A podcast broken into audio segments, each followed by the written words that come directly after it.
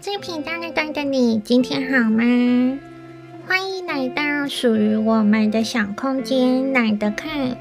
这是蛤蟆先生去看心理医生第二集，你准备好了吗？小明啊！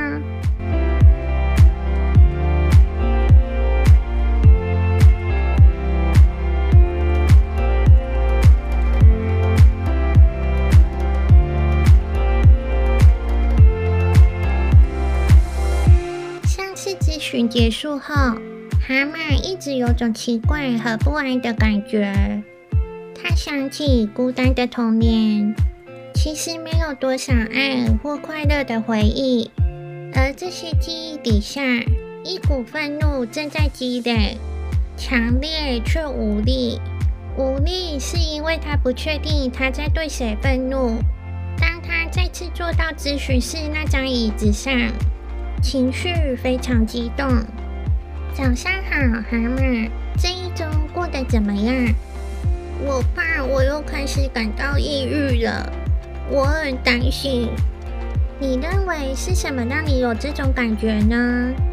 我发现童年回忆的某些部分让我非常痛苦，这就是为什么我现在觉得很悲伤。说完，蛤蟆又哭了起来。而苍鹭把纸巾盒推了过去。你看，悲伤的原因是真实可见的。你想起不快乐的时光，自然会有悲伤和不快乐的情绪，所以你哭了。可我不喜欢像那样嚎啕大哭。你肯定不喜欢。可如果要更好地理解自己，就需要跟自己的情绪做连接。并理解这些情绪，哭也没关系吗？我的父亲完全不允许我哭，他会说：“马上停下来，不然我就要对你发怒了。”你现在可以选择要听死去父亲的声音，还是允许自己做主。童年里谁对你影响最大呢？当然是我的父母。你的父亲是怎样的人呢？严厉而正直，他总是为这为那训斥我。他打过你吗？不需要，只要一个眼神就足够了。那么你的母亲是怎么样的人呢？她很大程度上受制于我的父亲，偶尔他会拥抱我一下，但不常有。因为他只有我一个孩子，可能他习惯把我当小宝宝一样对待，常常做出让我难堪的行为。有次他当我朋友的面问我有没有穿干净的内衣，那个时候真是一点也不好笑。你一定对此感到非常愤怒吧？不，我从来不愤怒，我是不会发怒的人。说完，蛤蟆惨笑了一下。他总觉得，如果别人知道他生气了，他就会受到惩罚。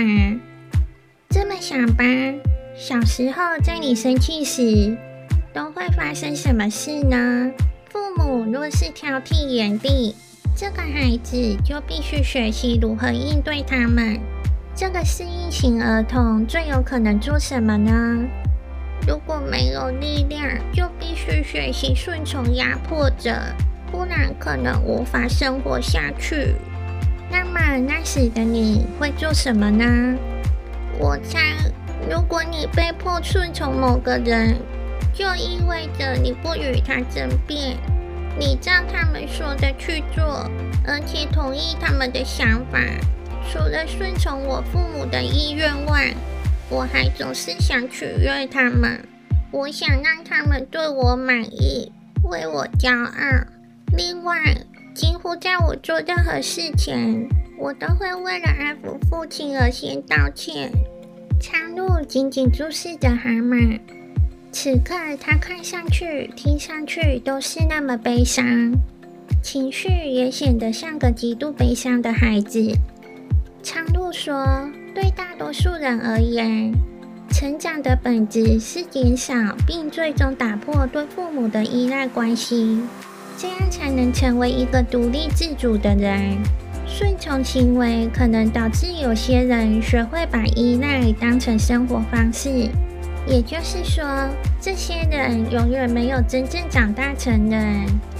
我猜你说的就是像我这样的人。说完，蛤蟆忍不住笑了出来。我想是的。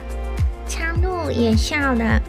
他将蛤蟆送到门口，并对他说：“我认为你正在进步。”蛤蟆沿着河岸往家里走去。他很久没像现在一样快乐了。等待下一次面谈的时间里，蛤蟆琢磨着自己的愤怒情绪。他发现自己的愤怒和内疚是连在一起的。成年后，最爱对他发火的，除了父亲，就是欢乐。很多年前，欢想阻止他沉迷于汽车，对他声色俱厉教训了一顿，让他当场悔恨落泪，发誓要改过自新。就和所有愤怒的人一样，欢从来不会倾听。只想摆出一副教导者的样子，批评人家的短处。咨询的日子又到了，早上好，蛤蟆，今天精神怎样呢？我觉得比以前开心了一点，而且多了一些做事情的兴趣。那么，在情绪温度计上，你觉得自己现在在哪个位置呢？我觉得应该在五到六的位置吧。这次的会谈，我想分析一下我的愤怒。上次说到我改变自己的行为来应付严苛的父母，你把这称为顺逆行为，可我就是想不出答案。我为什么不会生气呢？你从没生气过吗？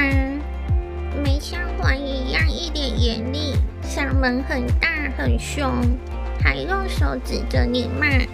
既然愤怒是塑造我的行为的基本要素，那我为什么不会生气呢？想象一下，你被两个独裁者俘虏，他们完全掌控你，同时又对你加倍关心和照顾，你会有什么样的感受呢？我可能对他们感受会很复杂。这就是你小时候所体验到的。你的父母显然占了上风，而你又完全依赖着他们，你怎么能对他们生气呢？何况你还爱着他们。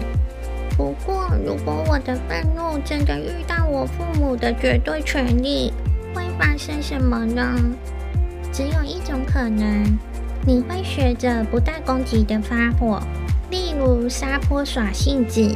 傲气、无理取闹、任性、生闷气等等，通过这些逐步少量降压来降低愤怒的强度，这样的攻击性肯定也就减弱了。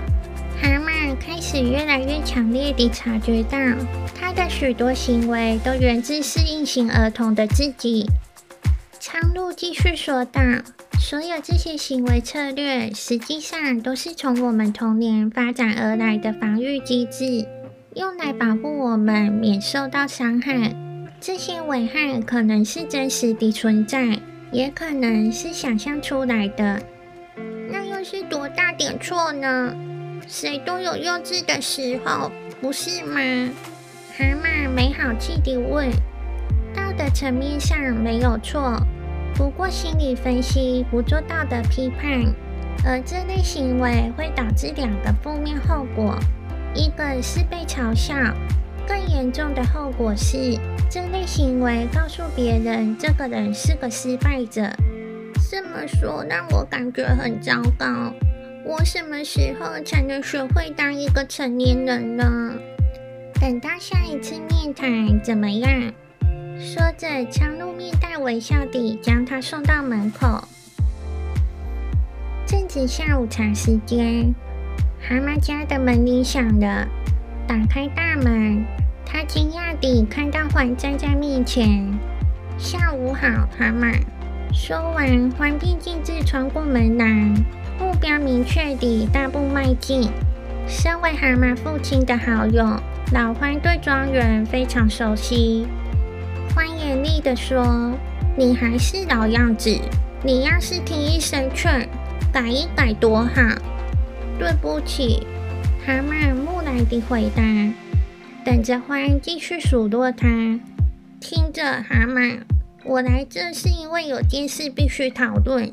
我知道你近来不在状态内，也没参加社交活动，但你要明白，世界还在继续转动。不会因为你情绪不好就停下来，所以有件事必须做。我肯定你的父亲也会这么想，就是关于你在本村学校当校董的事。我竟然缺席好几次董事会议，是因为我身体不舒服。但我想着过不久我就会去参加。大家都知道你最近缺席会议，现在还有几件大事要商议。可到那时候，你可能还没完全好起来，对吧？蛤蟆感觉到獾指责的眼神，他开始感到愤怒，可愤怒很快化为悲伤的心情。他觉得在獾眼里，他只是矫情。他真希望自己能振作起来，学学老欢的样子。我和校区牧师谈了一次，他同意由我代替你做董事。可我还在董事会啊，你知道我还是校董。是的，但如果你因健康原因辞去校董位置，就不用再选举了。牧师说他能增补我为董事会成员。我想你现在可以写封辞职信，我会直接交给牧师。听到这，蛤蟆心乱如麻，他生气极了。想一拳打在獾的鼻子上，心想：老獾怎么敢这么做？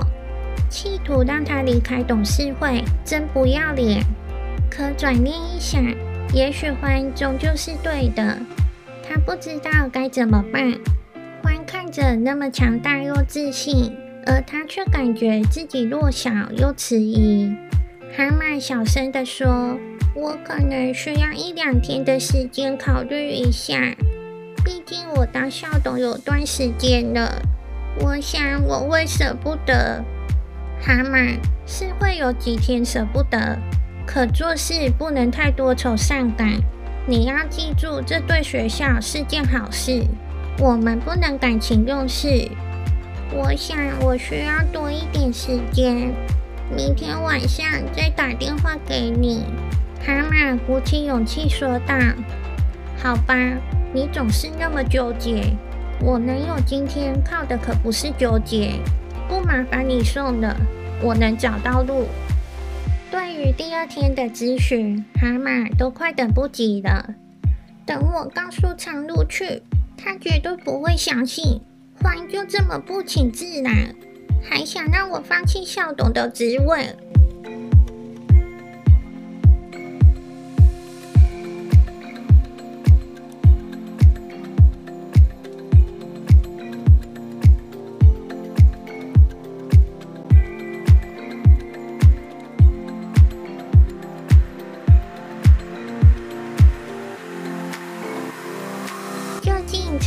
怎么分析老花呢？别忘了订阅才能准时收听哦。我是 Black，你的伴读小书童。我们下期见哦。